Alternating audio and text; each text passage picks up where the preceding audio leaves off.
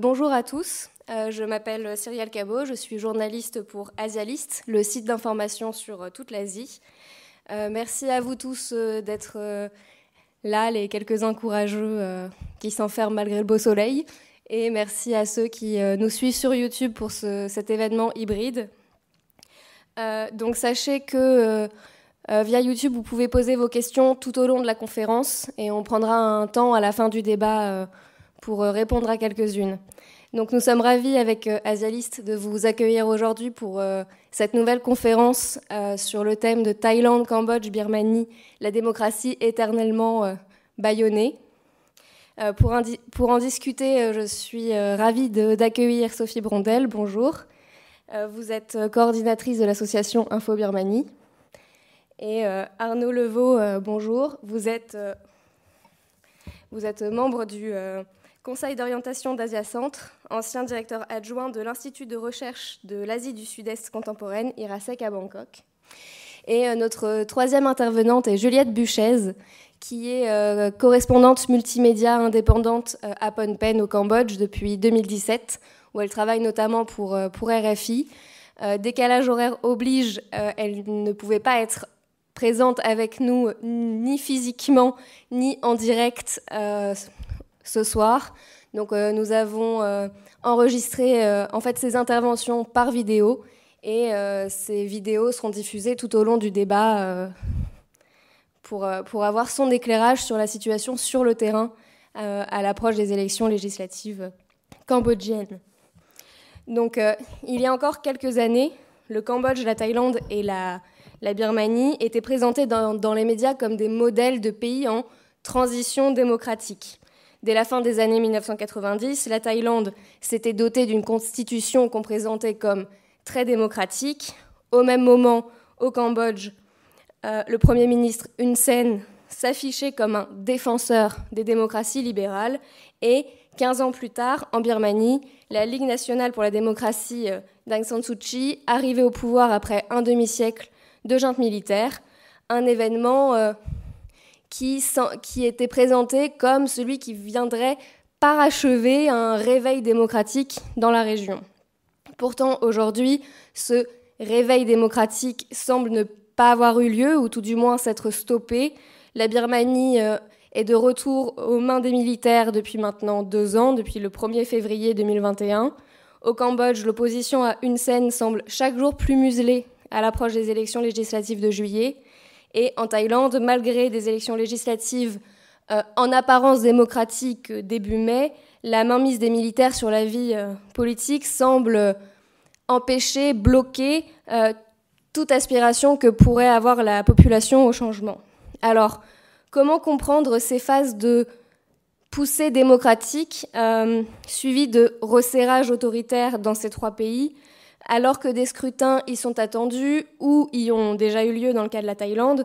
Euh, comment est-ce que ce resserrage autoritaire des dernières années se perçoit euh, Quels sont les enjeux des différents scrutins euh, attendus pour la démocratie en elle-même et quelles perspectives est-ce qu'on peut avoir?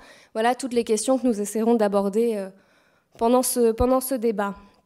Alors pour commencer, je vous propose de revenir justement sur ces notions de parenthèse démocratique dont on a pu parlé ces dernières années et euh, sur ce fait qu'elle se serait refermée ou qu'elle se serait stoppée. Donc je vous propose qu'on commence par, euh, par la Birmanie, Sophie. Euh, donc depuis 1962, la Birmanie est sous la coupe de juntes militaires successives.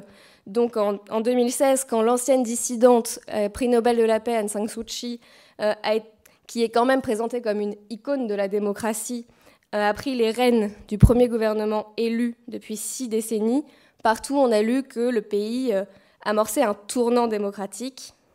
Finalement, son gouvernement euh, se sera accompagné de pas mal de désillusions, hein, notamment sur la reconnaissance des minorités ethniques, on pense aux, Rohingyas. Et en février 2021, ce tournant démocratique, s'il a eu lieu, a été stoppé net par le coup d'État.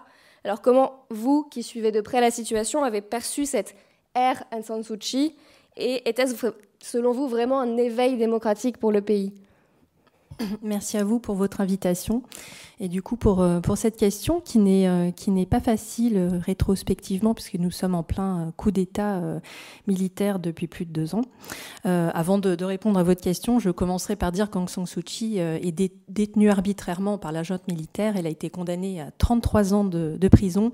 Et évidemment, la société civile dont nous sommes, faisons partie pardon, nous appelons à sa libération inconditionnelle et immédiate, comme les 18 000 autres prisonniers politiques que compte la Birmanie actuellement sous la junte.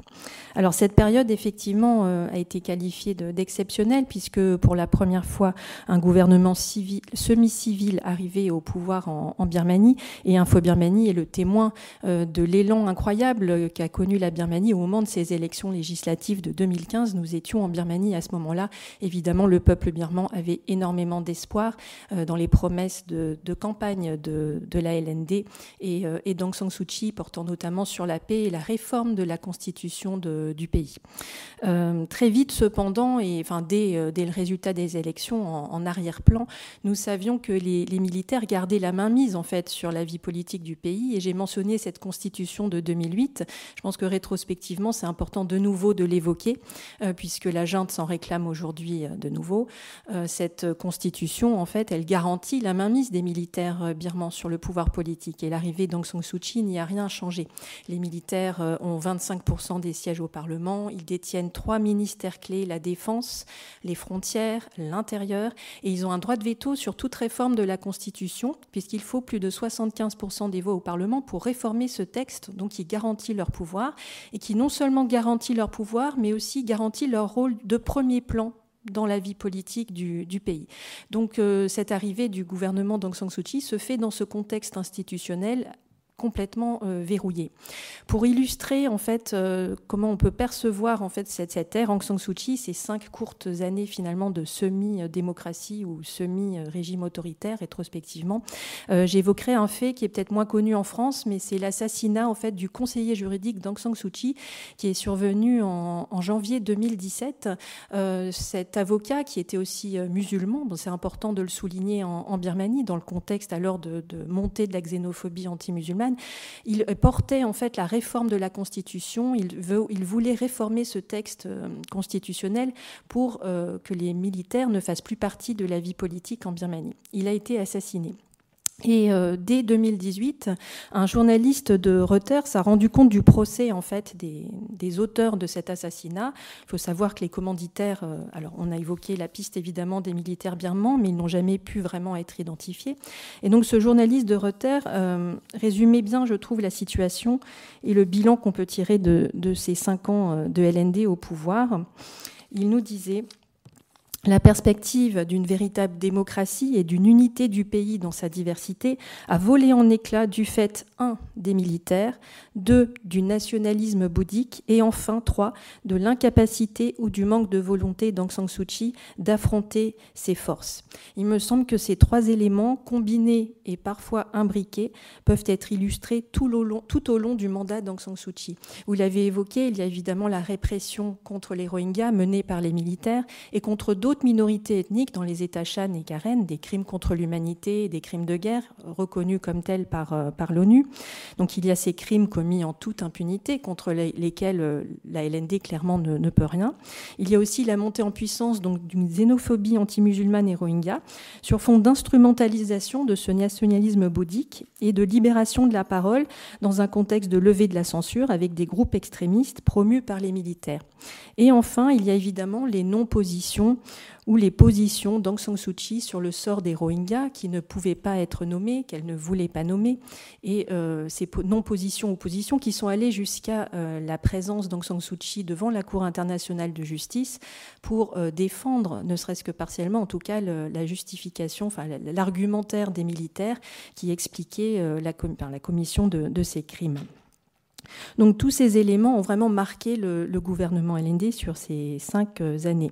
Il me semble que globalement, cette ère Aung San Suu Kyi, du coup, elle est marquée évidemment par le décalage entre les espoirs immenses du peuple birman, globalement, et la réalité des faits. Et le plus on s'approchait des élections générales de 2020, le plus les indicateurs euh, étaient euh, vraiment au rouge, notamment sur la liberté d'expression, puisque sous le gouvernement Aung San Suu Kyi, la liberté d'expression a fortement décliné.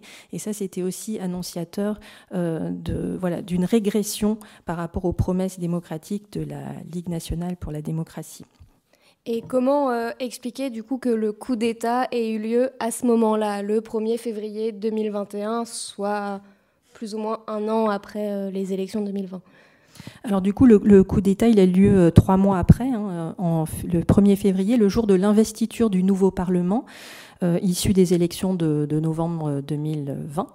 Et euh, il faut savoir que lors de ces élections, la Ligue nationale pour la démocratie, euh, qui est restée vraiment euh, très très majoritairement soutenue par le peuple birman, a remporté les élections massivement avec plus de 82% des voix. Et le parti affilié à l'armée, l'USDP, lui a, essuyé un camouflet électoral puisqu'il n'a remporté que quelques sièges. Et donc pour le commandant en chef de l'armée, Minoling, c'était très problématique puisqu'il avait, dit-on, des visées présidentielles. Il ne s'attendait pas à ce que la LND remporte aussi massivement les élections et il a vu ses plans personnels aussi euh, contrecarrés par le résultat des, urnes. Donc euh, trois mois plus tard, sachant que lors des élections, l'armée birmane commençait déjà à, a accusé euh, la LND de fraude électorale. Trois mois plus tard, le coup d'État pour mettre un terme en fait à, cette victoire de la LND qui n'était pas acceptable à la fois pour l'armée d'une façon générale et pour euh, Minoling par rapport à ses, ambitions euh, personnelles. C'était vraiment la volonté de l'armée de reprendre le contrôle. Mais évidemment, ce coup d'État a quand même pu surprendre parce que, comme je disais précédemment, bah, l'armée avait déjà un pouvoir important du fait de la Constitution de 2008 et on voit bien que là, avec la trajectoire prise depuis le coup d'État militaire, ces projections d'organiser des élections, des pseudo-élections pour euh, assurer sa mainmise sur le pays, euh, ces, projections-là n'ont pas du tout euh, fonctionné.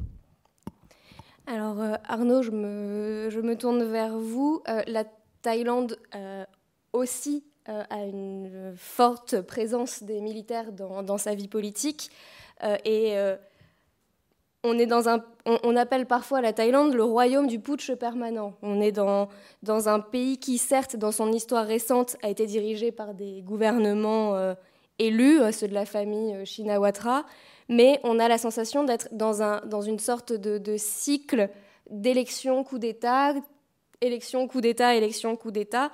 Depuis 1932, le pays a quand même vécu 12 coups d'État réussis. Comment est-ce que vous expliquez, vous, cette, euh, cette mainmise des militaires aussi sur la, vie politique thaïlandaise et euh, ce cycle, justement, d'élection, coup d'État, élection, coup d'État? Merci, euh, merci pour l'invitation. Je suis ravi d'être là euh, avec vous euh, ce soir. J'ai eu l'occasion d'étudier sur les bancs des, des, des Langso à l'INALCO, mais pas ici. C'est la première fois que je visite ces, ces locaux. À l'époque, c'était à, à, Dauphine, et maintenant, moi, je vois que la modernité est, est, arrivée à, l'INALCO avec un magnifique auditorium et maintenant des, des, conférences retransmises en ligne. Donc, merci beaucoup. En ce qui concerne la Thaïlande, effectivement, euh, l'armée euh, constitue un peu l'ossature du système politique euh, thaïlandais, et ça depuis plusieurs dizaines d'années. Vous parliez du, de la révolution de 1932, qui était en fait un, coup d'État orchestré par l'armée pour simplifier un, peu les choses, s'assurer que ces budgets ne seraient pas trop impactés par la, crise économique des, des, des années 30. Et depuis, l'armée est toujours omniprésent dans le système euh, euh, thaïlandais. Vous avez parlé de 12 coups d'État réussis, mais il y a eu beaucoup plus de, coups d'État euh, militaires tentés, 19, et je ne parle pas des coups d'État judiciaires, hein, qui ne sont pas forcément orchestrés par l'armée, mais qui sont organisés avec le soutien des, élites traditionnelles du pays. Et, et, donc, l'armée s'appuie sur ce qu'on va appeler euh, les, hommes bien, sur euh, ce qu'elle entend par euh, système démocratique à la thaïlandaise qui repose à la fois sur la monarchie et sur, euh, sur le bouddhisme. Et cela s'oppose à euh, la démocratie euh, vue par le, le, modèle occidental, fruit d'élections représentatives, de partis politiques, de débats de, et potentiellement de, de conflits. Et donc en Thaïlande, c'est un modèle hybride, parfois démocratique, parfois semi-autoritaire, mais avec toujours des, des, des, bouffées d'oxygène démocratique. Et quand vous parliez un peu de démocratie bayonnais, elle ne l'est pas en, en, en Thaïlande. Euh, le, le, peuple thaïlandais s'exprime régulièrement par le biais euh, d'élections. Euh, depuis une vingtaine d'années, ce sont toujours les partis pro-démocratie, pro, euh, pro, pro-réforme qui l'emportent. Donc cette aspiration est là, elle s'exprime. Mais par contre, ça ne veut pas dire qu'elle occupe les postes à, responsabilité. Et donc, il y a toujours une sorte de, de, balancement entre une volonté d'ouverture démocratique qui aujourd'hui est représentée par le, le, Move Forward et puis euh, d'une certaine manière également par, par le Poitai, et puis un, un, appareil d'État qui regroupe à la fois l'armée, les pro-monarchies, euh, l'appareil administratif extrêmement euh, efficace euh, du pays et le pouvoir euh, judiciaire qui, eux, bon, bah, vont essayer de, freiner un peu ces évolutions-là. Donc il y a une vraie alternance. Euh, c'est pas une alternance démocratique au sens occidental du terme, mais il y a une, alternance entre partis conservateurs pro-militaires et puis moment de, de démocratisation à l'occidental. Merci. Alors, au, Cambodge, c'est euh, un homme seul qui est aux manettes euh, du pays depuis euh, plus de 30 ans, une scène, un ancien Khmer rouge qui dirige le pays d'une main de fer. On a pourtant des institutions démocratiques avec la tenue de scrutin, une représentation parlementaire, un semblant d'opposition. Donc Juliette Buchez revient avec nous sur ce système politique en place au, au Cambodge et questionne avec nous cette impression peut-être d'une démocratie de façade avec des institutions qui sont tout du moins en apparence et se présentent comme démocratiques, mais finalement au, service euh, d'un seul homme. Donc je vous propose de, de l'écouter.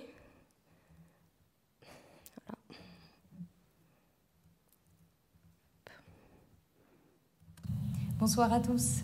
Euh, alors avant de répondre euh, à votre question, je voudrais prendre quelques secondes pour vous remercier de m'accueillir ce soir, m'excuser de ne pas être euh, présente avec vous puisqu'il sera minuit à l'heure où commencera cette conférence en France. J'espère en tout cas que je serai capable d'apporter un éclairage. Excusez-moi pour le couac non. Pour que vous ayez l'image.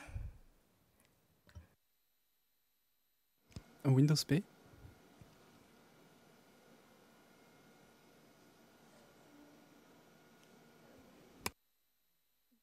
Excusez-nous pour le petit couac. On recommence. Avant de répondre euh, à votre question, je voudrais prendre quelques secondes pour vous remercier de m'accueillir ce soir, m'excuser de ne pas être euh, présente avec vous puisqu'il sera euh, minuit à l'heure où commencera cette conférence en France. J'espère en tout cas que je serai capable d'apporter un éclairage pertinent dans cette conférence.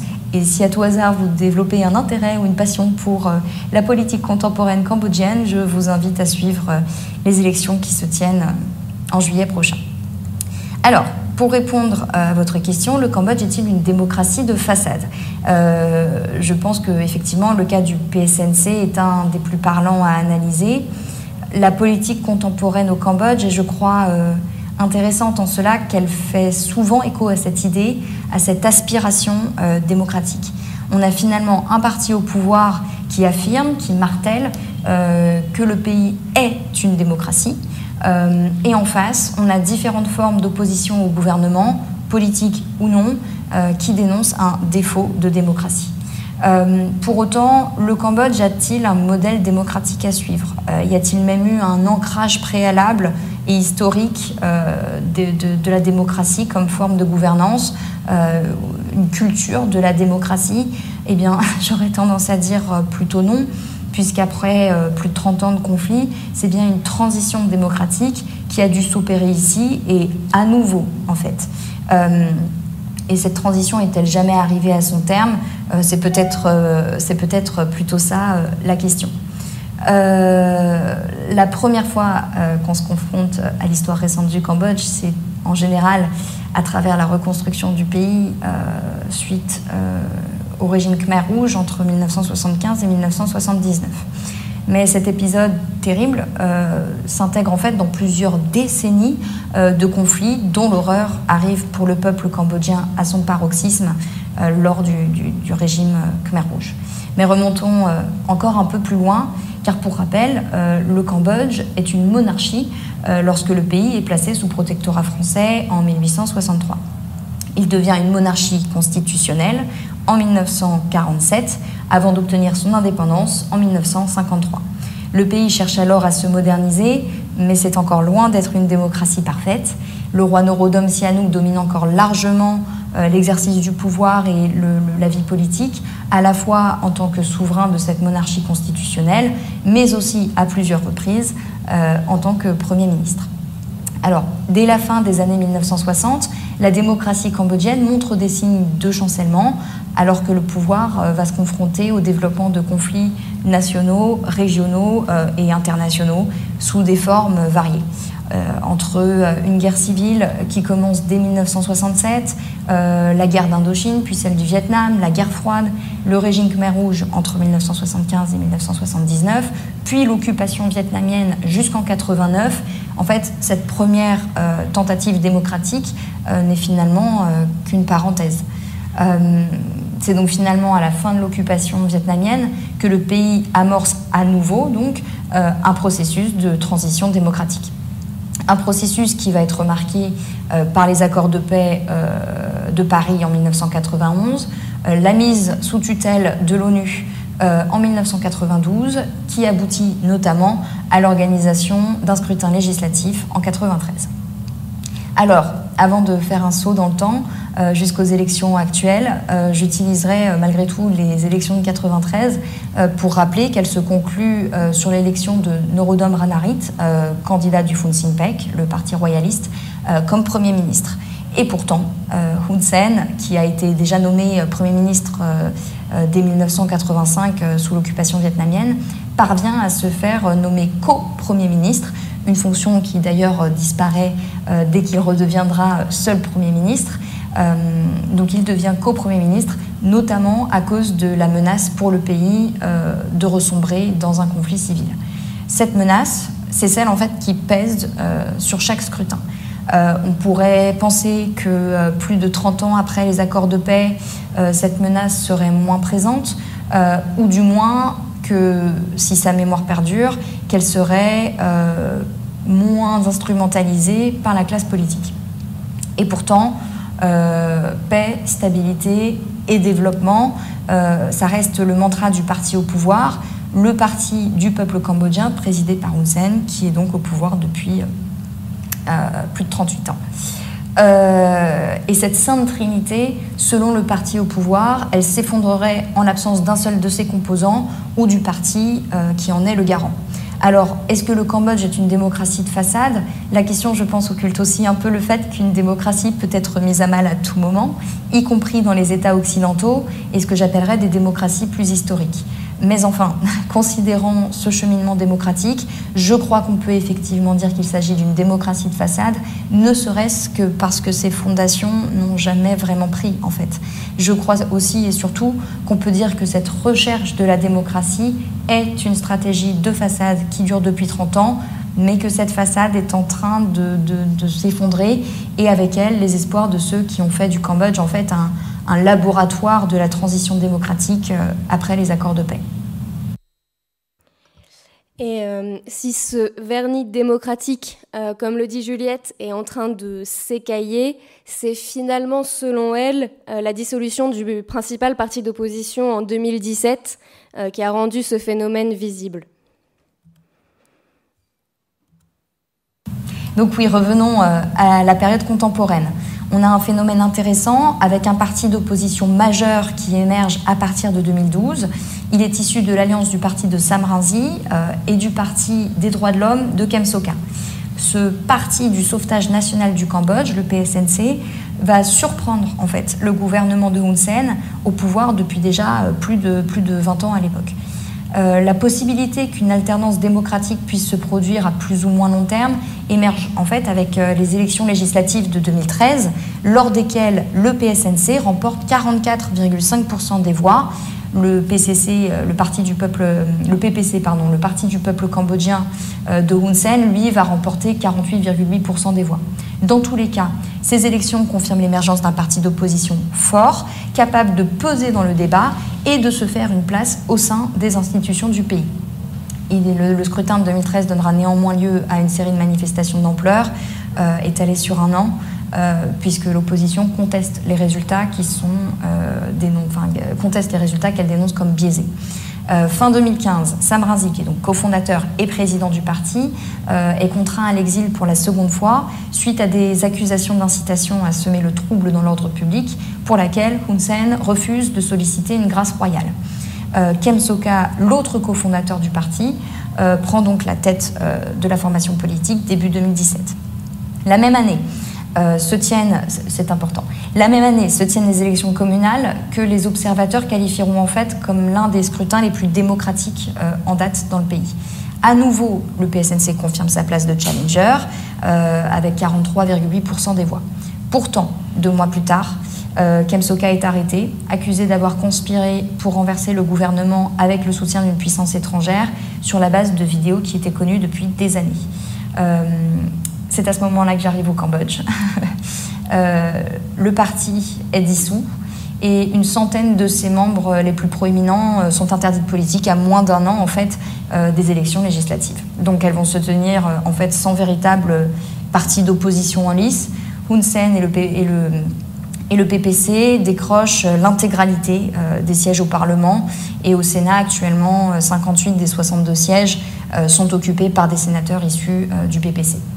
La dissolution du parti, c'est sans doute euh, du parti d'opposition, c'est sans doute le pivot qui marque un virage autoritaire et un retour en arrière, puisque l'existence du PSNC, la possibilité de cette alternance démocratique, réalisée ou non, soutenait l'idée que le Cambodge poursuivait, bon gré mal gré, euh, sa transition démocratique avec la consolidation d'un pluralisme politique, même imparfait.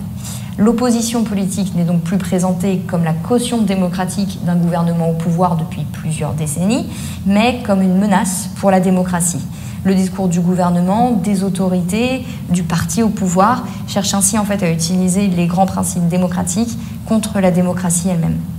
On notera d'ailleurs que sur les 20 partis qui ont pris part aux élections de 2018, un nombre que le gouvernement euh, revendique comme la preuve que le pluralisme euh, politique restait respecté. mais il n'y a qu'à voir le score obtenu par les partis en question pour comprendre qu'on ne parle pas d'opposition viable, d'autant que 90% de ces partis semblent en fait tout à fait inexistants en dehors des périodes d'élection. À ce moment-là, de nombreuses organisations de défense des droits humains, mais aussi plusieurs États, euh, l'Australie, le Canada, le Japon, les États-Unis ou l'Union européenne euh, vont critiquer les résultats, euh, certains évoquant de potentielles sanctions. Le PPC, à ce moment-là, n'a plus aucune forme d'opposition viable face à lui, et il apparaît que, en fait, toute tentative d'opposition, même apolitique, toute tentative d'émettre une critique est dorénavant perçue comme une menace, de nombreux opposants politiques, donc, mais aussi des activistes environnementaux, des défenseurs des droits humains, euh, des représentants syndicaux, des artistes, euh, sont devenus les cibles privilégiées d'un harcèlement judiciaire euh, qualifié de politiquement motivé par les organisations de défense des droits humains. Le gouvernement répond dans ces cas-là que la justice est indépendante et qu'il ne peut pas intervenir. Pourtant, il n'est pas rare que euh, le fait de rejoindre le parti au pouvoir ou de présenter des excuses publiques et contrites, euh, de faire acte de contrition fasse en fait disparaître les charges ou les menaces euh, d'action en justice. La conséquence de la multiplication de ces affaires pour crimes d'incitation, dont le cadre légal est extrêmement flou, c'est qu'elles finissent en fait par dissuader toute forme d'opposition, dissuader aussi toute forme d'expression d'une critique euh, ou d'une opposition. Euh, je ne dis pas qu'il n'y a plus d'activistes, euh, de syndicalistes, de journalistes, de politiciens ou même de supporters de l'opposition politique, mais ils sont de moins en moins nombreux à s'exprimer publiquement contre les autorités ou leurs actions par peur des conséquences possibles. En tant que journaliste, je le ressens d'ailleurs sur le terrain, puisque au-delà même de ces figures très publiques, la population semble de plus en plus réticente à, parler, à commenter, y compris parfois sur des sujets totalement apolitiques. je vous explique, dans mon bureau, j'ai des gros problèmes d'électricité. je n'ai donc plus de lampe et je pense que c'est pas la peine de chercher à la remplacer. donc je vais continuer comme ça. donc oui, la quasi-totalité, je disais, des institutions du pays sont dirigées par des membres du parti, ce qui rend l'indépendance des pouvoirs des piliers de la démocratie euh, quasi impossible. Au point en fait qu'aujourd'hui une bonne partie de la population euh, a tendance à confondre euh, État et gouvernement. à titre d'exemple, qui me permet d'ailleurs d'arriver à la situation actuelle, le président de la commission électorale est toujours membre du comité central du parti au pouvoir. Bref, le Cambodge se revendique comme une démocratie, en a l'apparence, la constitution, les institutions, mais ces institutions ne fonctionnent pas. Euh, et à contrario, les mécanismes développés par le gouvernement pour éteindre les critiques ou l'opposition euh, semblent, eux, bien rodés. Donc oui, revenons. Euh, donc, on le comprend, on parle dans les trois pays de transition démocratique euh, plus ou moins stoppée dans le cas de la Birmanie, inachevée euh, de façade dans le, cas du, Cambodge. Finalement, on a trois pays avec un système démocratique affiché, avec des recours réguliers à des scrutins législatifs. C'est ce qu'on voit euh, là avec les élections prévues au Cambodge, les élections qui viennent d'avoir lieu en Thaïlande et ces élections qui en ont au moins le nom euh, prévu en Birmanie. Euh, comment expliquer que ces trois États restent attachés à cette euh, idée de tenue de scrutin et pourquoi vouloir justement maintenir à tout prix ces semblants de démocratie Peut-être Sophie? Par rapport au contexte actuel en Birmanie, euh, le mot d'élection n'est même plus approprié puisque les, Birmans vivent sous le joug de la junte, euh, de la junte militaire et retrouvent les pires heures de la dictature. Euh, donc, bien sûr, la junte se réclame de la tenue d'élections. Qui n'en sont pas. dans, son discours officiel, elle est pour une démocratie florissante mais disciplinée et multipartite, mais euh, du coup, ce ne sont que, ce ne sont que des mots, et donc c'est bien sûr une mascarade électorale. Mais comme la junte se réclame de la Constitution de 2008 et qui a prévu tout un système institutionnel qui garantit la mainmise des militaires et leur place prépondérante, la tenue de, de pseudo-élections qu'elle arriverait à mener, euh, et d'ailleurs pour cela, elle met en place toute une série de, lois et de mesures pour euh, s'assurer que les résultats seront à son bénéfice. En fait, ce, ne sont plus des, enfin, ce ne sont pas des élections. Donc après, je pourrait développer sur le contexte actuel de répression et de résistance en Birmanie, mais c'est vraiment très spécifique. On est vraiment enfin, sous un régime euh, euh, de dictature où il n'y a plus aucun droit et où tout est instrumentalisé, donc il n'y a pas d'élection euh, digne de ce nom en perspective. Et concernant la Thaïlande, où le, processus, on le disait, est quand même bien différent, la situation politique est quand même bien différente. La, Thaïlande n'a pas été euh, colonisée par des puissances occidentales et la première constitution de, 1932 a été élaborée à l'initiative de l'armée et c'est une volonté euh, thaïlandaise. donc depuis, l'armée a toujours considéré qu'elle était un peu euh, à, l'origine de cette ouverture et de, cette démocratisation du, du système politique thaïlandais tout en s'appuyant sur les piliers euh, que représente la monarchie et, euh, et, et, le bouddhisme. Et, par rapport à ça, on pourrait dire simplement c'est qu'il y a une, une, confrontation entre une démocratie à la thaïlandaise qui, dans, dans l'esprit des élites, doit s'appuyer sur la vertu, sur euh, euh, sur l'harmonie et l'unité par rapport à une démocratisation, une démocratie à l'occidental qui s'appuie sur le débat public, sur l'opposition politique et, et les élections. Et il y a toujours en permanence un peu un, va-et-vient entre ces deux, ces, deux systèmes. Et j'en veux un peu pour preuve, c'est que depuis 1932, la, la, Thaïlande a connu 20, 20 constitutions. Ça veut dire que la durée de vie d'une constitution, c'est entre 4 et 5 ans. C'est à peu près un, mandat électoral en, en, Occident. Et donc, à chaque fois, on passe de, de l'un à l'autre. Et il y a toujours cette aspiration démocratique de la population qui est d'autant plus forte depuis une vingtaine d'années, c'est qu'à chaque scrutin, elle l'emporte. Il y a des épisodes où un gouvernement civil euh, est au pouvoir, et aujourd'hui, même actuellement, le gouvernement de Prayut Chanocha est un, gouvernement qui euh, a été mis en place au départ euh, par la junte militaire, mais qui a été conforté par les élections de, de 2019. Merci. Alors maintenant qu'on a un peu recontextualisé euh, la situation dans, les trois pays, euh, je vous propose qu'on passe plutôt au scrutin actuel, les scrutins qui sont annoncés ou qui ont lieu. et peut-être commençons avec, avec la Birmanie, où, justement, comme, comme vous l'évoquiez, Sophie, on, a là des élections qui sont sans cesse repoussées et qui n'ont clairement de nom d'élection que le nom.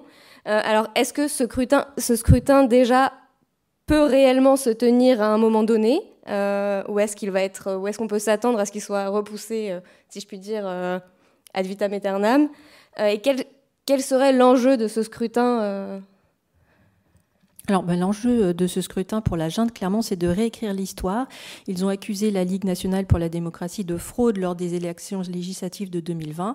Ils veulent réorganiser un pseudo-scrutin avec une victoire des partis pro-militaires pour, euh, pour garantir leur légitimité, euh, qui n'est évidemment plus acquise depuis le, le coup d'État militaire. Il faut donner quelques éléments de contexte parce que depuis le coup d'État militaire du 1er février 2021, il y a une résistance de la population birmane euh, qui refuse en fait de vivre sous le joug des militaires, une résistance à la fois qui a été pacifique, civile, un mouvement de désobéissance civile, des Birmans qui se mettent en grève dans plein de corps de métier pour dire je ne travaillerai plus sous ce régime militaire, et aussi une résistance armée. Il y a un gouvernement d'unité nationale en résistance qui s'est mis en place, composé en partie euh, d'anciens parlementaires déchus euh, de la Ligue nationale pour la démocratie, mais avec une base plus large puisqu'il y a aussi des, des représentants de minorités ethniques dans ce gouvernement donc un gouvernement euh, en, résistance qui maintenant a des forces de défense du peuple dont certaines sont sous son contrôle, donc avec une lutte armée qui se déploie contre la junte. Et donc le message de cette résistance qui s'est transformée en révolution,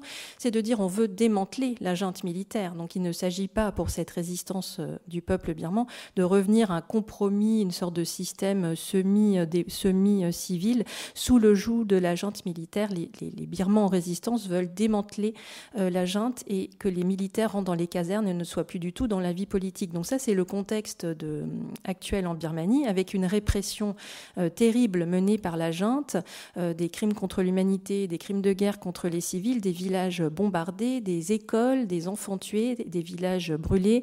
vraiment, c'est une répression absolument effroyable au quotidien, avec des, des, zones de combat qui se multiplient à travers le pays. Et, et donc, c'est dans ce contexte que la junte a récemment de nouveau évoqué cette question des, élections, mais pour finalement euh, annoncer, donc en février, au moment où elle a renouvelé l'état d'urgence, dire je renouvelle l'état d'urgence parce que je ne suis pas en mesure actuellement d'organiser des élections, je concède qu'il y a une insécurité, des combats sur à peu près un tiers des, des cantons du pays, et en réalité c'est bien plus, mais en tout cas c'était déjà un aveu de faiblesse de la junte de dire qu'en raison de l'insécurité, elle ne pouvait pas organiser ce pseudo-scrutin. Mais elle ne peut pas l'organiser parce que la population ne veut pas aller voter, enfin le peuple birman, c'est le message qu'il fait passer. Nous n'irons pas voter, nous ne voulons pas de ces élections euh, sous la junte militaire. La Ligue nationale pour la démocratie alors il faut savoir qu'il y a plus de 1000 membres de la Ligue nationale pour la démocratie qui ont été arrêtés.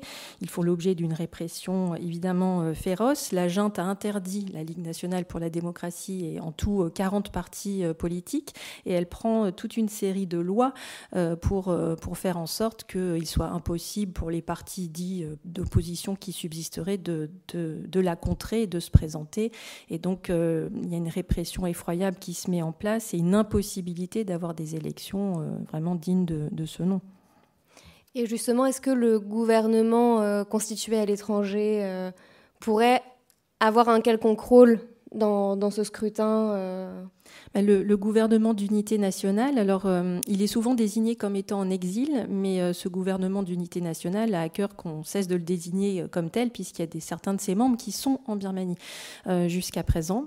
ce gouvernement d'unité nationale, il est qualifié d'organisation terroriste par la junte, et il a aussi pris position par rapport à ces élections au moment où la junte a annoncé vouloir recenser la population. Alors tout ça aussi, c'est une pièce de théâtre hein, pour dire que la, la junte met en place, euh, prépare les élections, recense la population et en réalité ça se passe très mal, soit parce que les personnes ont peur d'aller recenser, euh, comme euh, pour, enfin parce que ça les identifie avec la junte. Il y a des actes de résistance, la résistance armée du peuple éventuellement prendre pour cible des gens qui participeraient à ces élections.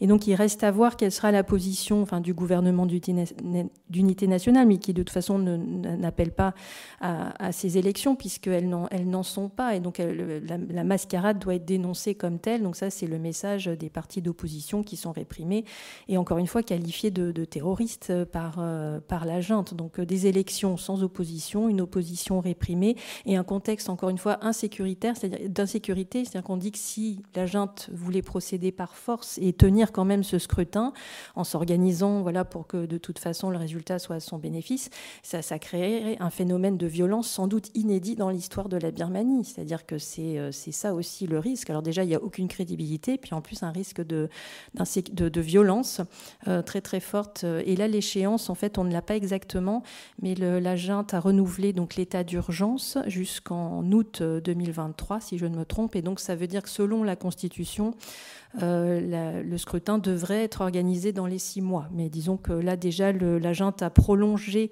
l'état d'urgence depuis deux ans de façon pseudo-inconstitutionnelle, puisque normalement, elle ne pouvait pas de nouveau prolonger. Donc, euh, tout est possible. On peut avoir un report signé, un état d'urgence prolongé ou un scrutin qui serait mis en place de force, mais ce serait absolument catastrophique.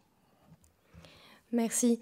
Euh, alors, au Cambodge aussi, euh, à l'approche des, législatives qui sont prévues pour euh, juillet 2023, l'opposition est de plus en plus muselée. Donc, Juliette revient avec nous sur l'enjeu du scrutin pour, une scène et sur la, voix de l'opposition aujourd'hui à l'approche de ce scrutin.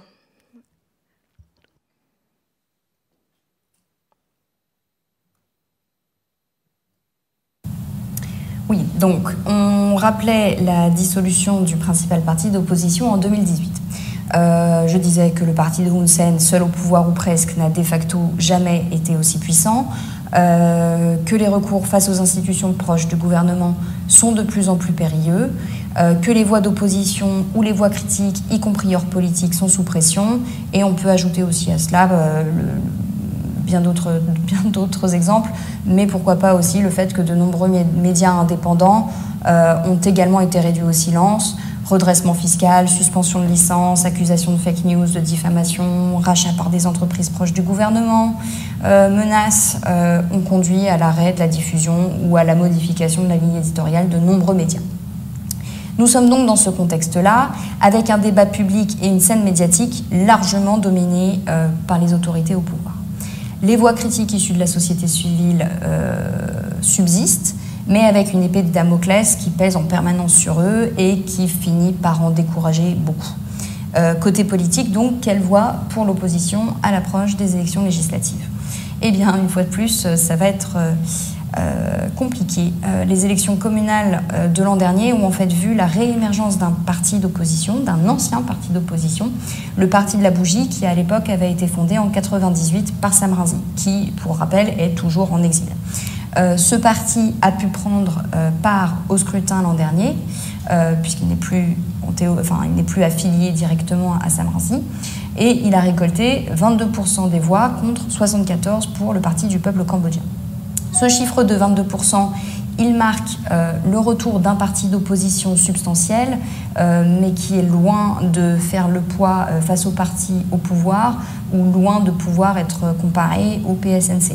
Les 22% ne leur ont permis d'obtenir en fait que 4 postes de chef de commune contre 1648 pour le parti au pouvoir. Le scrutin est néanmoins perçu comme porteur de l'espoir que l'opposition politique puisse être euh, puisse être redynamisée finalement. Mais dans les faits, aujourd'hui, l'opposition politique, euh, bah, reste exsangue euh, et ses activités, son existence, son futur sont perpétuellement euh, remis en question par des obstacles judiciaires et institutionnels. Euh, à titre d'exemple, euh, pour avoir déclaré dans une interview que les élections communales ne reflétaient pas, euh, la, et je cite, la, véritable volonté du peuple et que la commission électorale n'était pas indépendante, Sanchai, qui est le vice-président du parti, a été condamné pour diffamation et a versé un million de dollars au parti au pouvoir. Euh, toutes ces affaires euh, laissent, euh, parce qu'il y en a beaucoup plus, laissent, déjà présager d'une campagne difficile pour le parti de, la bougie, mais en fait, celle-ci n'aura tout simplement pas lieu, puisque mi-mai, la commission électorale, vous vous souvenez, celle dont je disais que son, président est toujours euh, un membre du, comité central du parti au pouvoir. Donc la commission électorale a rejeté la candidature du parti de la bougie. La raison, euh, c'est l'impossibilité pour le parti de présenter un document fondateur et original qui date de 98 et qui, selon le parti, aurait en fait été perdu lors de la perquisition du PSNC en 2017. Cette décision, euh, elle est a priori définitive puisqu'elle a été confirmée en appel par le Conseil constitutionnel. Alors, plusieurs délégations étrangères et de nombreuses organisations de défense des droits humains ont critiqué euh, cette, décision euh, qui condamne, selon elles, en fait, euh, les prochaines élections à n'être en fait ni libres ni justes. Le parti de la bougie a évoqué une potentielle mobilisation, mais les autorités ont été claires. Elles feront arrêter les dirigeants du parti si elle a lieu. Donc l'enjeu euh, des élections à venir n'est donc pas de savoir quelle sera la composition de l'Assemblée euh, nationale, puisqu'il est déjà quasiment acté qu'elle sera euh, largement dominée par des élus du PPC, du Parti du peuple cambodgien. Donc avec la voie libre vers une victoire certaine, l'enjeu pour le parti de Hun Sen est en fait d'organiser sa propre succession. à quelle échéance? Là est la question, est-ce que ce sera effectivement la surprise de ces élections? On le verra. On en parlait, euh, mais ce, triptyque euh, paix, stabilité et développement, il reste très parlant pour toute une partie de la population. Et lors des élections de 2018, justement, je me souviens euh, d'avoir interviewé des ouvriers, des, travailleurs indépendants sur la raison de leur soutien au parti au pouvoir. Et voilà ce qu'ils me répondaient. il y a 20 ans, il n'y avait pas la route que tu vois devant ma maison, il n'y avait pas euh, l'école à 5 minutes, euh, il n'y avait pas de pagode, il n'y avait pas d'hôpitaux. et donc, ce faisant, cette stabilité et cette stabilité, ce paix, stabilité et développement permettent en fait à Hun Sen de consolider son mythe, sa légende, ce statut de, de, garant de la stabilité du pays, mais aussi de justifier auprès de la population que du coup, lui et son parti sont les mieux placés pour organiser justement leur propre succession. Et pourtant, encore une fois, euh, il apparaît que le PPC cherche à lui donner un vernis démocratique euh, à cette transition amorcée.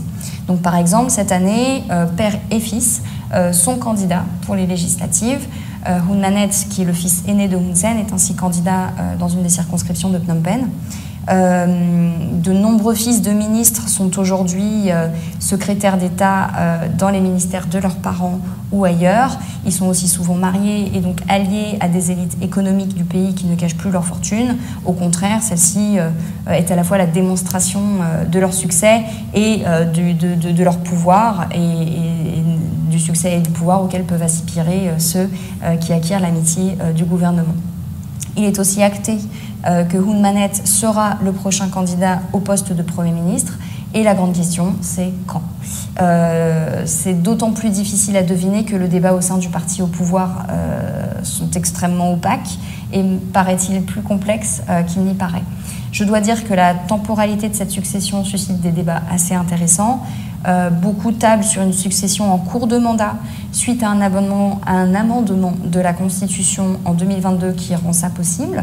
Néanmoins, même si Hun Sen est le candidat validé pour ces élections, euh, il n'est pas tout à fait improbable euh, que cette transition ait lieu avant. Évidemment, cela pourrait aussi se produire lors des élections de 2028 ou ne jamais se produire d'ailleurs. Mais encore une fois, c'est clairement la volonté du Premier ministre, validée en congrès par le parti, et en l'absence d'opposition lors du prochain scrutin et donc très probablement à l'Assemblée nationale, il est peu probable que cette transition soit contestée par le gouvernement. Au niveau international, le vernis de l'égalité permet par exemple là aussi de faire tenir le principe de cette transition, même si elle ne, elle ne dupe personne. Au niveau local, une partie de la population, qu'elle soutienne l'opposition ou le parti au pouvoir, attend surtout du changement. 70% euh, de la population a moins de 40 ans et donc 70% de la population n'a jamais connu d'autre Premier ministre que Hun Sen. Euh, certains font confiance au Premier ministre pour le choix de son successeur, puisqu'il se présente, comme on le disait, comme le garant de la stabilité du pays, et d'autres, indécis ou résignés, attendent le moindre changement de leadership à défaut de mieux. Donc si je devais résumer, l'enjeu du scrutin lui-même est assez faible. L'enjeu pour la démocratie, euh, en revanche, bah, il est double. Un, le parti de la bougie survivra-t-il? Et j'entends par là, sera-t-il dissous d'une manière ou d'une autre? Ou parviendra-t-il à, rester crédible, en fait, y compris aux yeux des Cambodgiens, sans pouvoir prendre part à des élections? Euh, Et deux, la succession dynastique qui s'opère au sein du gouvernement et sous contrôle du parti au pouvoir aboutira-t-elle euh, Et comment les principes démocratiques s'exerceront-ils ou seront-ils un peu plus remis en question, celles-ci ayant eu lieu ou non? Voilà pour, euh, pour le Cambodge. Et euh, donc, en Thaïlande, euh, c'est le seul pays dans, dans, les trois dont nous parlons ce soir où les élections sont déjà passées. On est dans une sorte d'entre-deux en ce moment. Et en Thaïlande, l'opposition, elle, est bien présente. Et les élections se sont conclues et ont été présentées comme un séisme politique contre toute attente, c'est le euh, mouvement progressiste, le Move Forward, euh, qui s'est placé en tête du scrutin, suivi par le feutail de la famille euh, Shinawatra, donc parti traditionnel d'opposition. Et le résultat du scrutin a été présenté comme un revers pour le parti du général Prayut Chanocha, qui s'est donc placé troisième, bien loin derrière. Alors Arnaud, comment vous avez analysé ces, résultats du, scrutin Est-ce que finalement on pouvait s'y attendre? Alors, c'est pas véritablement un séisme dans la mesure où on s'attendait à une victoire de, de l'opposition. Par contre, ce qui a surpris les observateurs, c'est l'ordre d'arrivée.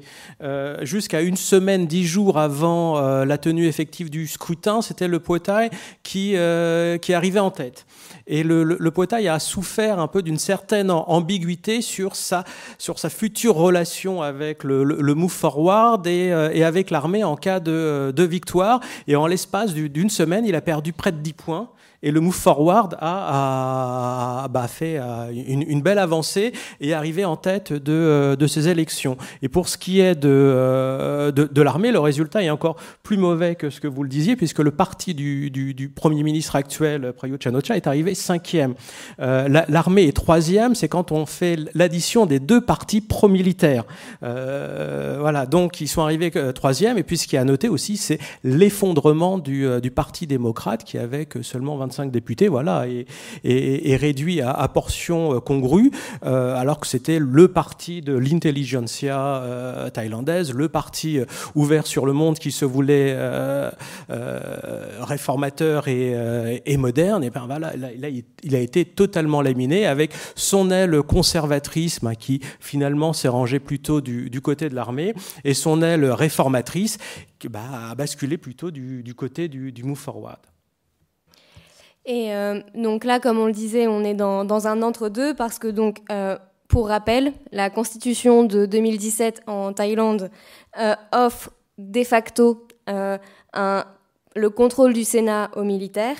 Donc l'opposition doit aujourd'hui obtenir 376 sièges sur les 500 de l'Assemblée nationale pour espérer avoir une majorité et espérer avoir un poids suffisant pour l'élection du prochain Premier ministre qui est élu par euh, le vote conjoint du Sénat et de l'Assemblée.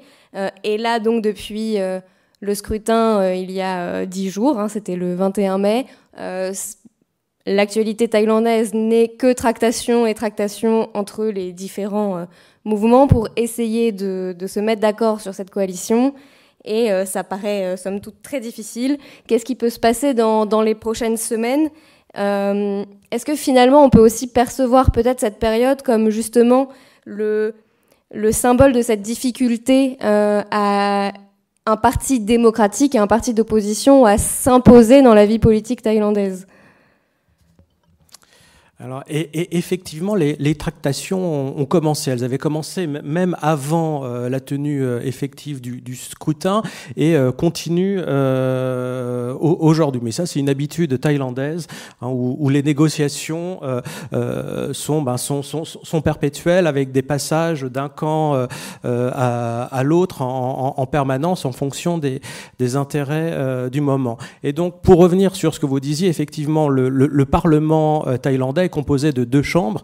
Il y a la chambre haute, le Sénat, qui est composé de 250 250 membres nommés par l'armée, et puis la chambre basse euh, composée de, de, de, 500 sièges, et ces 500 sièges étaient ouverts au vote. Et donc pour avoir une majorité euh, euh pour la constitution d'un gouvernement et la nomination d'un gouvernement, euh, d'un Premier ministre, il faut avoir une majorité totale de plus de 376, enfin de 376 sièges, alors qu'il n'y a que 500 sièges d'ouverts au vote. Voilà, donc c'est un peu, un peu la difficulté de, de l'exercice. Et aujourd'hui, euh, menée par le parti euh, Move Forward a essayé de constituer une, une, une coalition qui regroupe aujourd'hui 300 à peu près 313 euh, députés. Donc c'est pas c'est pas suffisant. Euh, c'est loin de suffire.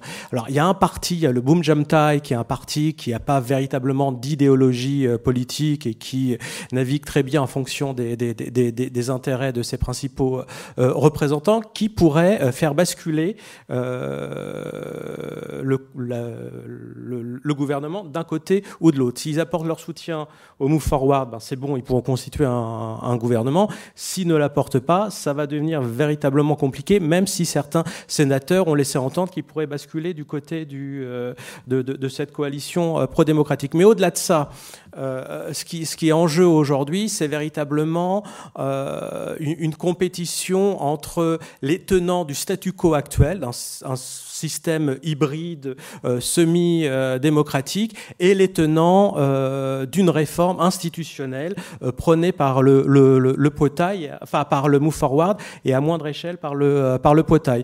Une réforme sur le, sur, le, le, poids et le rôle de l'armée dans le système institutionnel thaïlandais.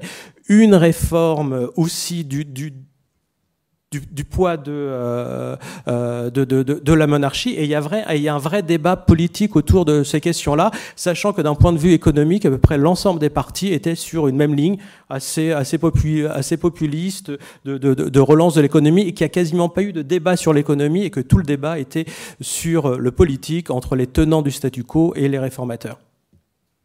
Et alors on parlait dans le cas de la Birmanie comme dans le cas du Cambodge de l'opposition euh, muselée. En Thaïlande, l'opposition a clairement pu s'exprimer au moment de la campagne, au point aujourd'hui d'être euh, arrivée en tête du scrutin. Mais quid de maintenant et euh, de la possibilité d'une dissolution des partis? Pour rappel, le parti Move Forward est euh, le successeur, si je puis dire, d'un parti qui a été dissous avant lui. Est-ce qu'il risque de subir le même sort dans les prochaines semaines. Et, et, et, le Poitai est aussi euh, le successeur de deux partis qui ont été euh, dissous. Donc c'est euh, un, un, jeu classique dans le schéma politique thaïlandais. Donc effectivement, la vraie question en Thaïlande, c'est remporter des élections ne veut pas dire gouverner.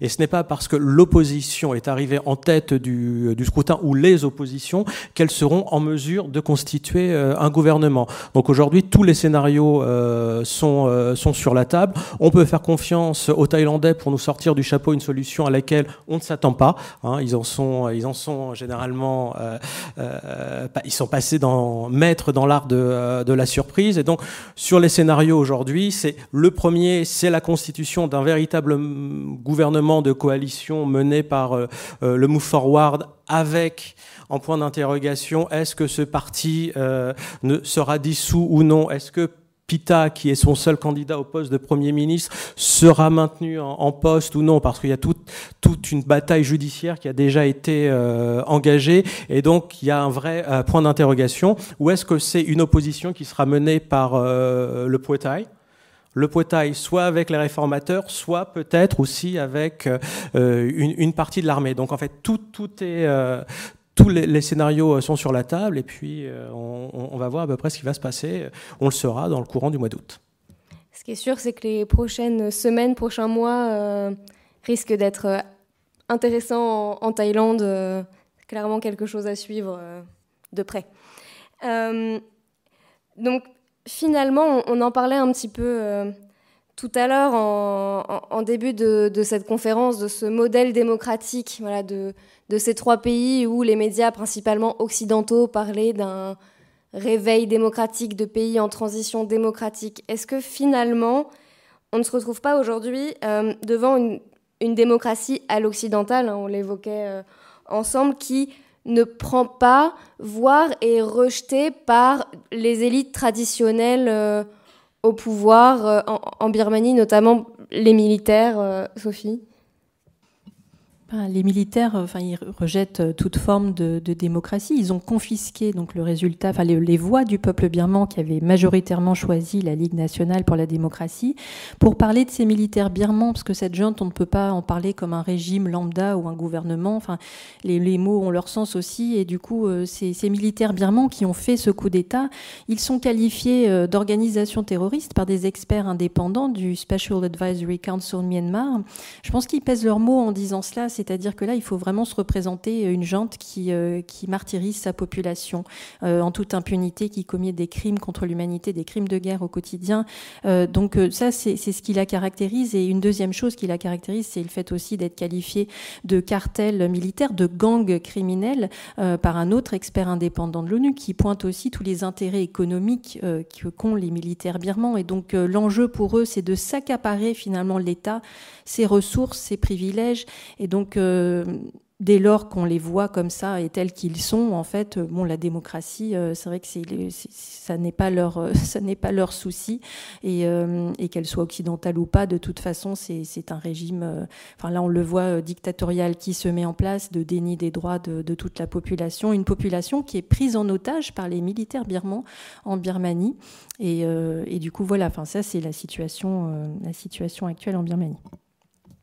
Oui, parce que dans le cas birman, les manifestations euh, post-coup d'État l'ont bien montré, la population, elle, est justement demandeuse de ce modèle démocratique. Oui, alors c'est ça qu'il faut souligner aussi, c'est que les Birmans plébiscitent la démocratie et, payent leur volonté de vivre dans un régime démocratique de leur vie aujourd'hui. C'est-à-dire qu'il y, a tellement de sacrifices individuels au sein des, Birmans et en particulier de cette jeunesse birmane qui a connu donc la période de pseudo-transition démocratique, en tout cas dix ans d'ouverture où il y a eu des réformes, où il y a eu une ouverture sur le monde, l'accès à l'information et des choses qui ont changé pour euh, cette génération-là et qui refusent absolument de de, vivre de nouveau sous le joug des militaires. Donc on peut dire quelque part que le peuple birman, oui, incarne cet espoir démocratique et, euh, cette résistance birmane incarne euh, ce, rêve démocratique. J'ai envie de dire certes imparfait, parce qu'il y a beaucoup de divisions au sein de la société birmane et euh, même le gouvernement d'unité nationale fait face à de nombreux défis.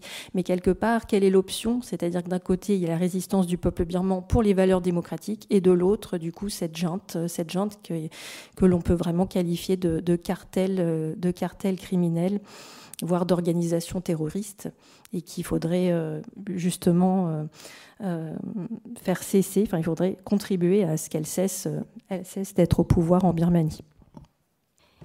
Et cette aspiration à la démocratie, on la retrouve clairement en Thaïlande. On a en tête les manifestations pro-démocratie massives qu'il y a eu à l'automne 2020 et les résultats du scrutin euh, de, fin mai viennent aussi montrer cette, euh, envie de, changement. Est-ce que, là aussi, on, on, a une sorte de dichotomie entre euh, des élites qui tentent de se maintenir et les aspirations de la population?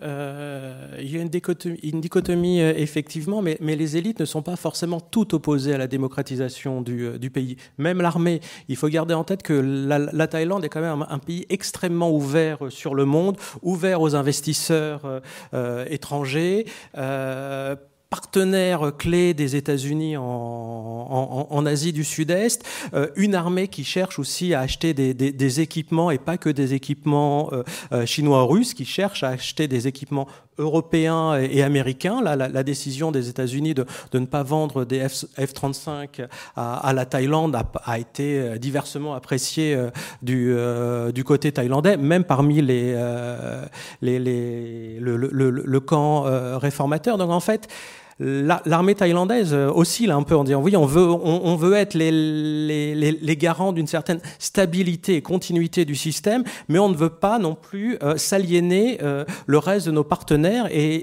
les sanctions qui ont été prises par les États européens et, les États-Unis après le, coup d'État de 2014 ont, été euh, diversement appréciées par les militaires thaïlandais qui ont dit ben, dans, ce cas-là, on va peut-être se tourner un peu plus fortement du, côté de la Chine.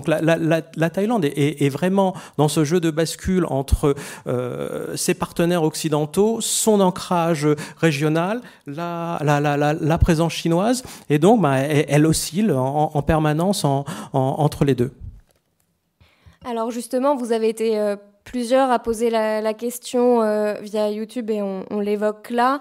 la question justement de l'influence du puissant voisin chinois. Euh, notamment au, Cambodge, où euh, le, Premier ministre Hun Sen marque clairement cette euh, idée de faire cohabiter un autoritarisme politique et une ouverture économique, avec cette idée un peu que les fruits de la croissance économique permettraient d'éteindre une, une grogne sociale qui est provoquée par, par la répression politique. Je vous propose d'écouter Juliette.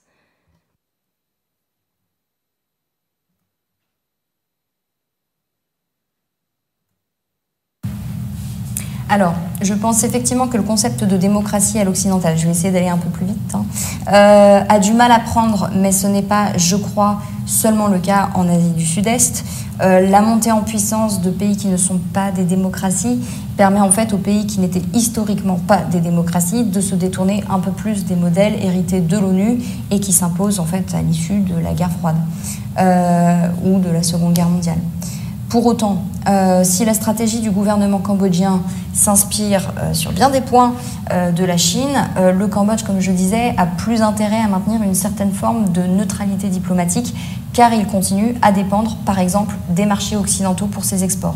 La montée en puissance de la Chine vient contrebalancer l'influence des grandes démocraties occidentales dans la région et selon moi, je pense qu'elle permet en fait surtout aux pays de la région de consolider des modèles de gouvernance hybrides, démocratiques dans certains cas, mais en tout cas des modèles de gouvernance hybride propres à la région et qui, au Cambodge, euh, comme, euh, comme un peu finalement à Singapour, en Thaïlande, aux Philippines ou même en Birmanie, ont en fait mené à l'émergence de dynasties politiques familiales.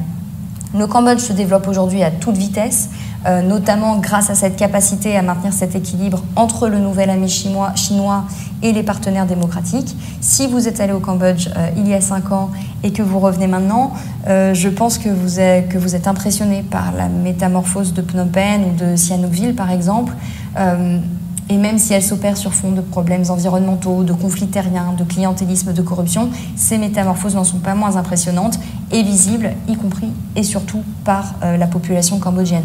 Sur le papier, si le gouvernement fait la sourde oreille aux critiques, il n'en reste pas moins alerte et bien déterminé à conserver le pouvoir. La Chine est le principal investisseur et de nombreuses infrastructures sont construites dans le cadre, par exemple, de la Belt and Road Initiative. Le pays ne peut pas continuer à se développer sans cela.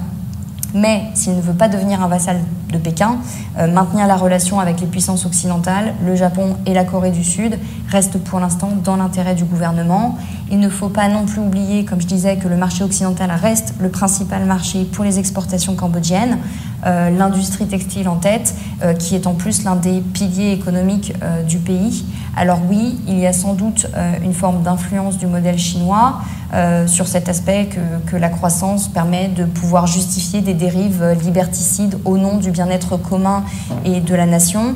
Euh, mais je ne sais pas si on peut dire que c'est le modèle auquel aspire le Cambodge ou même ses voisins.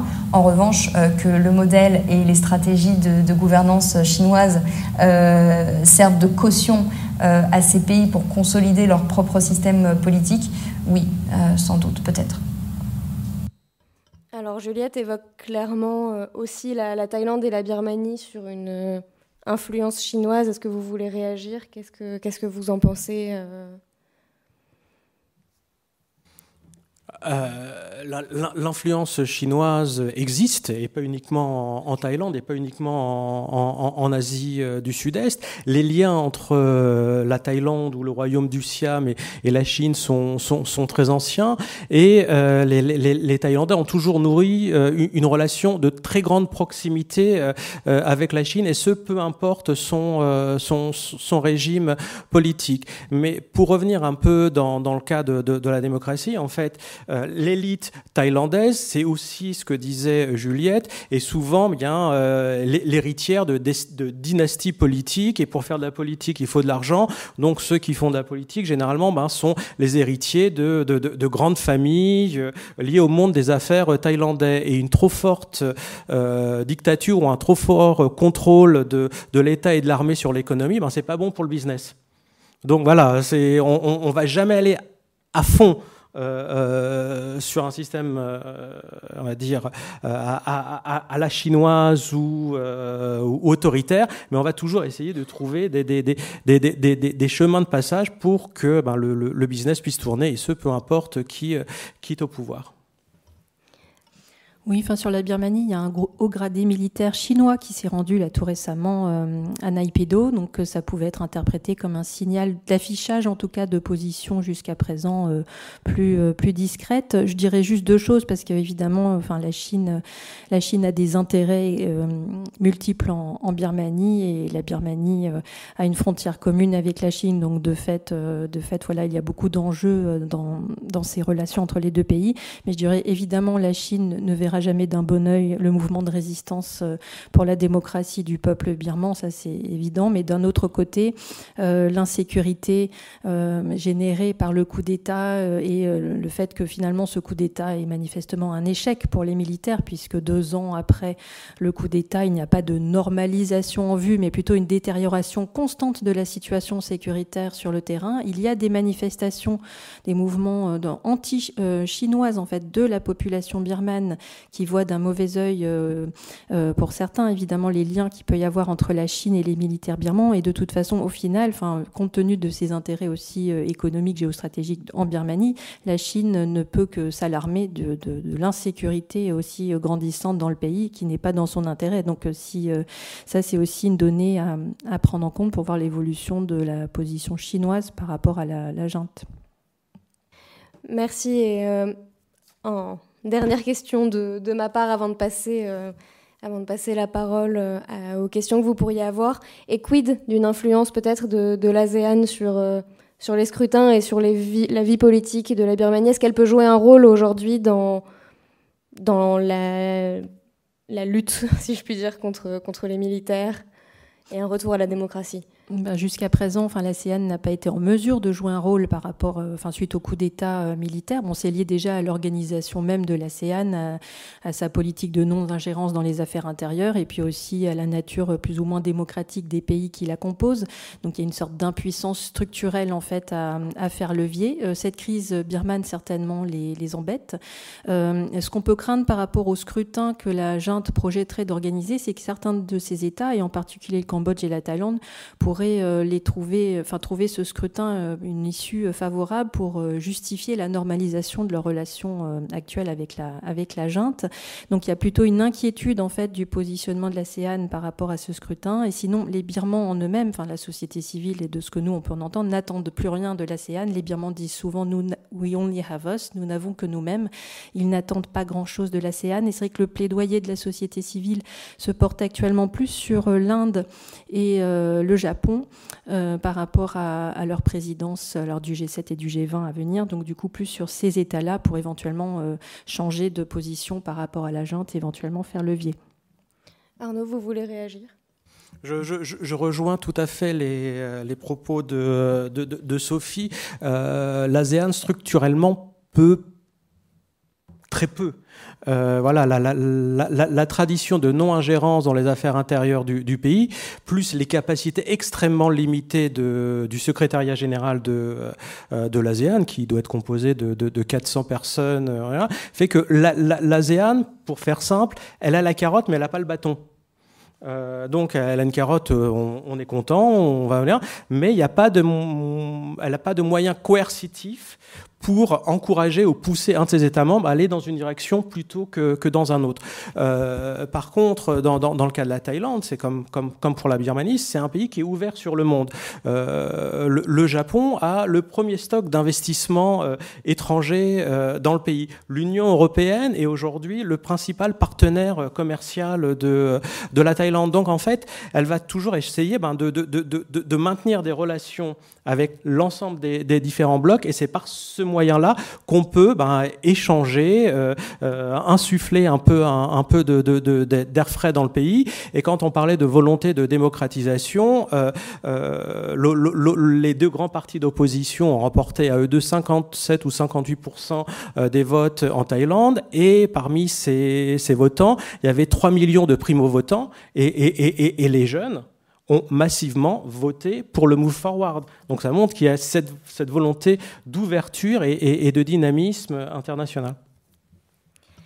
Merci. Alors je vous propose qu'on passe, euh, qu'on passe aux questions. Euh, donc via YouTube, on avait beaucoup de questions sur euh, la, Chine et le Cambodge, donc j'espère que nous y avons répondu. je ne sais pas s'il y a des questions dans la salle.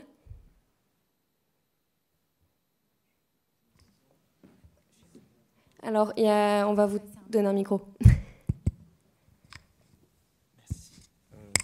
Bonjour, c'est plutôt pour Madame euh, Brandel. En fait, vous avez mentionné la notion euh, nationalisme euh, bouddhique. Donc, est-ce que vous pouvez, vous pouvez approfondir un peu cette notion? Surtout, quels sont les enjeux pour ce groupe nationalisme religieux de se mêler dans le plan politique en Birmanie? Oui, alors je vais essayer de répondre à votre question. Et clairement, bon, je ne suis pas une spécialiste du tout de ces questions. Mais euh, si je l'évoquais, c'est parce qu'évidemment, euh, pendant le mandat de Dang San Suu Kyi, euh, et ça a précédé son mandat, mais il y a eu des groupes comme bah, le, le, moine Wiratu, Mabata, 696, 99, je peut-être j'écorche les noms, excusez-moi. Mais du coup, qui ont, qui ont alimenté en fait un sentiment de xénophobie à l'encontre de la population birmane. Et clairement, pour les militaires en particulier, c'est c'était une façon, euh, en fait, aussi d'asseoir leur légitimité, leur légitimité euh, dans un contexte de persécution des Rohingyas, notamment, où euh, les militaires birmans tentaient de justifier leurs crimes par rapport à, soi-disant une, menace, en fait, une menace que, que représenterait cette population musulmane pour le pays. Et donc, il y a une instrumentalisation, mais qui ne date pas que de, cette époque, d'un nationalisme bouddhique et qui rejoint le fait que être birman bah, du coup, ça pouvait être être bamar, être bouddhiste, et que les autres composantes de la population n'étaient pas vraiment, euh, pas vraiment euh, birmanes, et d'où euh, la persécution des minorités ethniques et religieuses dans, dans ce pays.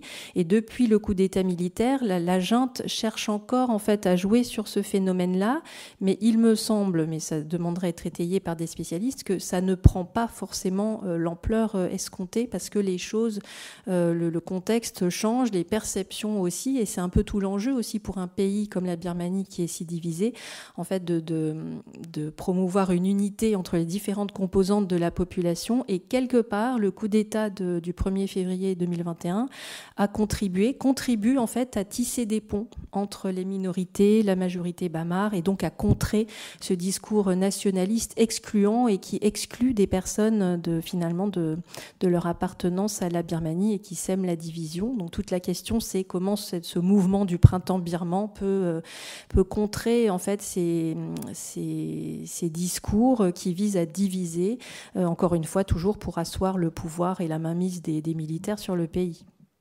Je ne sais pas si j'ai exactement répondu à votre question, mais voilà quelques éléments. Est-ce que nous avons d'autres questions? Oui.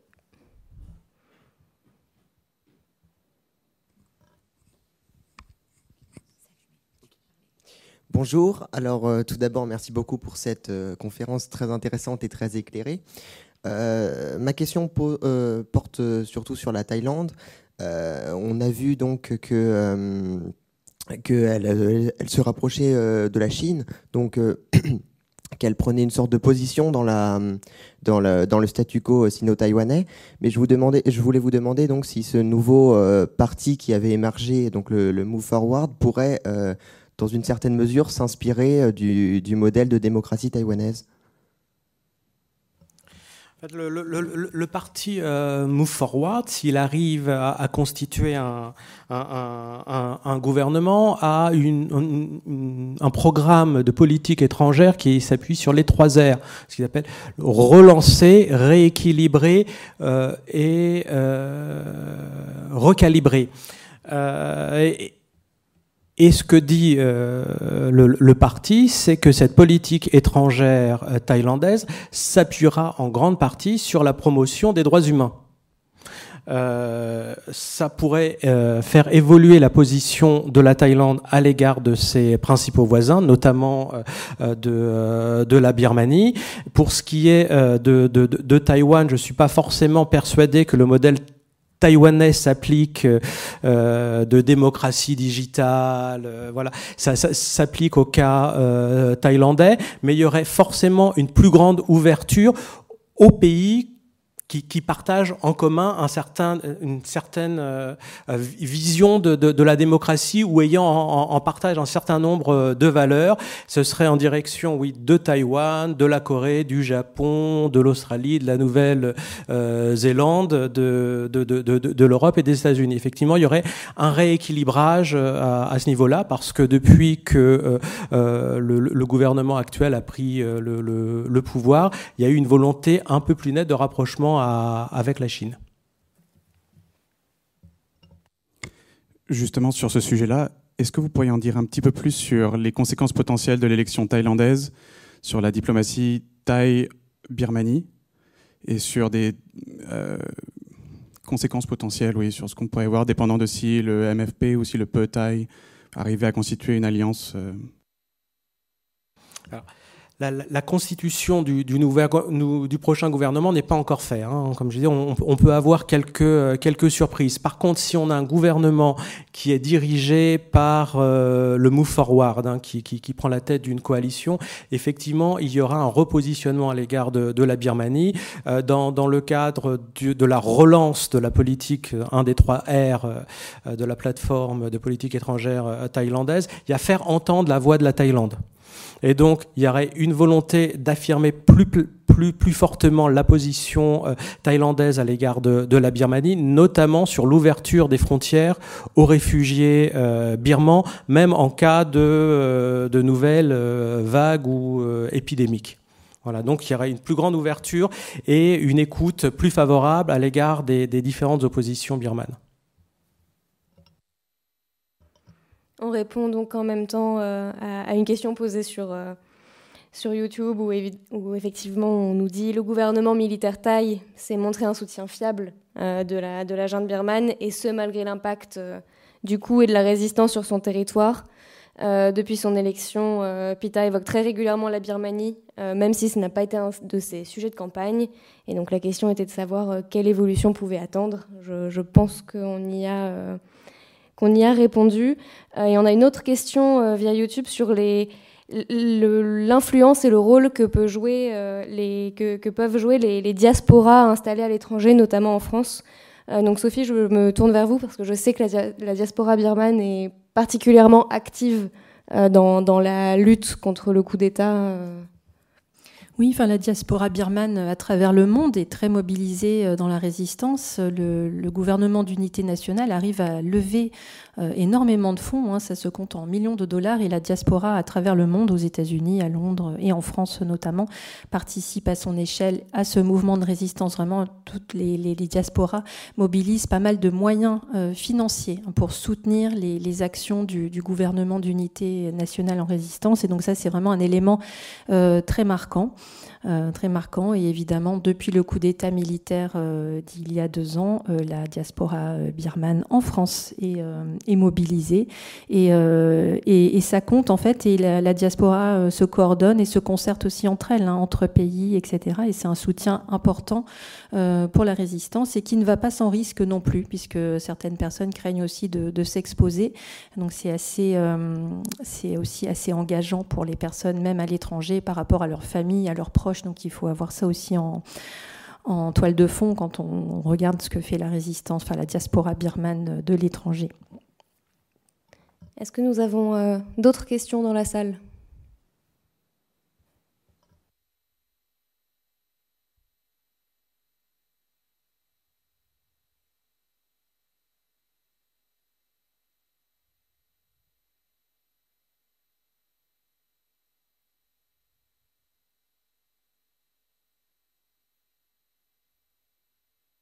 Bonsoir. Euh, j'ai une question relative à la Thaïlande. Je voulais savoir si la royauté contribuait à bâillonner la démocratie. Je sais que c'est une question très délicate euh, qu'il vaut mieux pas aborder à l'INALCO. Euh, le, souverain actuel, c'est absolument pas impliqué dans l'organisation du, euh, du, scrutin. Euh, il n'y a eu aucune interférence à, ce niveau-là, même s'il y a des partis qui se revendiquent pro-armée, pro-monarchie. Euh, voilà. Par contre, le, vrai sujet de ces élections et du Move, euh, et du move Forward, c'est l'article 112 sur, sur la lèse-majesté. Et un des points qui limite la possibilité de ce parti de constituer une coalition gouvernementale pour, pour prendre les rênes du gouvernement dans le courant de l'été, c'est justement sa position par rapport à cet article article 112, que le Move Forward veut abroger. Euh, on verra un peu ce que ça fait. Cet article, c'est sur le crime de, lèse-majesté et qui, est relativement euh, sévère pour euh, toutes les, critiques à l'égard du, roi et de son entourage. ensuite, quel était l'autre point de votre question? Ce qui, était, ce qui est d'ailleurs assez intéressant quand on voit les, justement la réaction actuelle euh, des, militaires et du parti de Prayut et de justement euh, instrumentaliser ce, projet de réforme de la loi de lèse-majesté en disant que puisqu'on ne peut pas toucher, il ne faut pas toucher à la monarchie, que la monarchie est, sacrée et que le parti de Prayut Chan est garant de la monarchie, il joue là-dessus aussi sur, ces, sur cet enjeu de potentiel euh, dissolution du parti. Je crois qu'il y a la, question de la dissolution se joue pas exactement sur sur ce terrain-là, mais plutôt sur euh, euh, le, le, fait que le, que, que, que, PITA ait un certain nombre d'actions dans une société de médias qui n'existe plus euh, aujourd'hui. Donc le, terrain judiciaire est, est, un peu est un peu différent. Par contre, ce qui est clair, c'est que le, Move Forward veut s'engager dans une réforme institutionnelle et constitutionnelle. Donc abroger la constitution actuelle, promouvoir une nouvelle constitution dont on n'a pas encore les termes, mais ce serait plutôt un retour aux, années 30, d'après ce qu'on comprend, où le souverain serait soumis à la Constitution, ce qui n'est pas exactement le, cas aujourd'hui. Alors on a le temps pour une dernière question. Eh bien, dans ce cas, euh, il est le temps de, vous dire merci euh, à tous euh, et de c'est donc euh, la fin de cette conférence. Merci beaucoup euh, à nos intervenants et à nos intervenantes, donc Sophie Brondel, euh, Juliette Buchesse depuis le Cambodge et Arnaud Levaux. Merci encore à l'INALCO, notre partenaire. Merci à Jean-François Huchet, Eve Dufresne, Mathilde Lacroix, Mathilde Pelletier et Sonia Lecomte. Asialiste, de son côté, vous donne rendez-vous le 10 octobre pour une nouvelle conférence ici même et via YouTube Live. Elle portera cette fois sur la politique étrangère de l'Inde qui accueille le sommet des chefs d'État du G20 à la rentrée. Et d'ici là, vous pouvez retrouver euh, toutes nos actualités euh, sur l'Asie sur notre site euh, asialiste.com. Merci à tous et bonne soirée.